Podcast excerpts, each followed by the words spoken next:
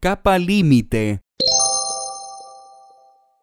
En mecánica de fluidos, la capa límite o capa fronteriza de un fluido es la zona donde el movimiento de éste es perturbado por la presencia de un sólido con el que está en contacto. La capa límite se entiende como aquella en la que la velocidad del fluido respecto al sólido en movimiento varía desde 0 hasta el 99% de la velocidad de la corriente no perturbada. La capa límite puede ser laminar o turbulenta, aunque también pueden coexistir en ella zonas de flujo laminar y de flujo turbulento.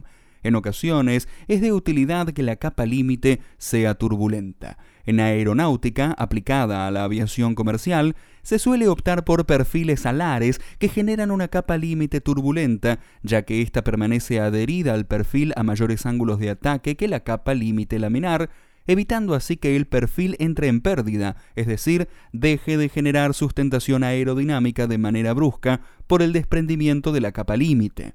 El espesor de la capa límite en la zona del borde de ataque o de llegada es pequeño, pero aumenta a lo largo de la superficie.